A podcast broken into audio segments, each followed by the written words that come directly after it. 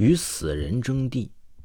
这村里的二愣子呀，可是个不信邪的人。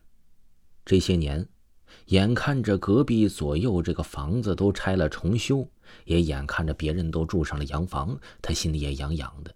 于是和自己老婆合计，老婆在家大规模养猪，他呢则到外地去打工。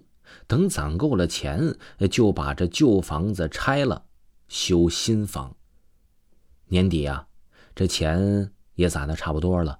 二愣子找人将旧房拆掉，原地打地基建新房。他家原来老房子的右台阶边啊，紧挨着了一座双人坟墓。这墓碑呢，也早就已经垮塌了，上面所记载的也早就已经模糊不清了。但从墓碑的成色和破旧的程度，也可以断得这墓的久远。二愣子小的时候呢，曾经问过他爷爷：“这墓主人是谁呀？”爷爷呢也不清楚，只是说，可能很有些年头了，是一座古墓。墓啊，离的二愣子房子太近，这坟头与房子之间仅隔一个台阶的距离，据测算不过半米左右。二愣子呢？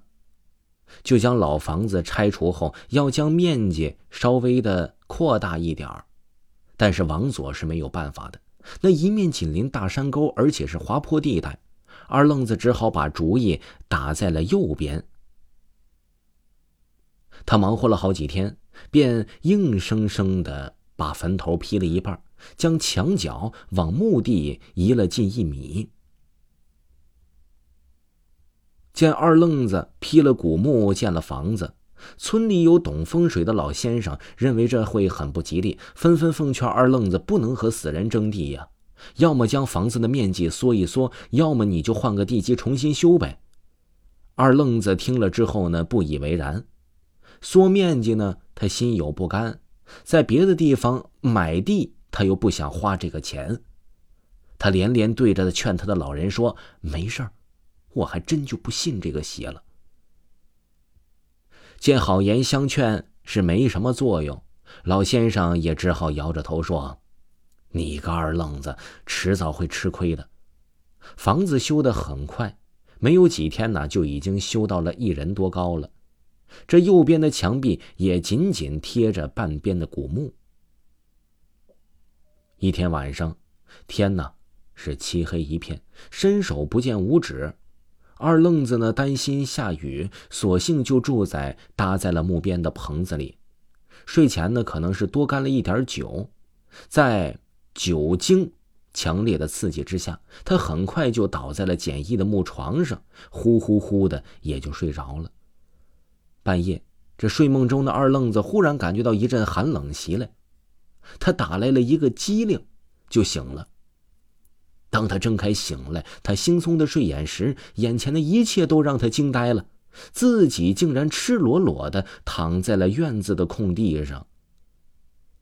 本来呢，睡在棚子的木床上，怎么睡在院地的空地里呢？这一想，他顿时就吓出了一身冷汗。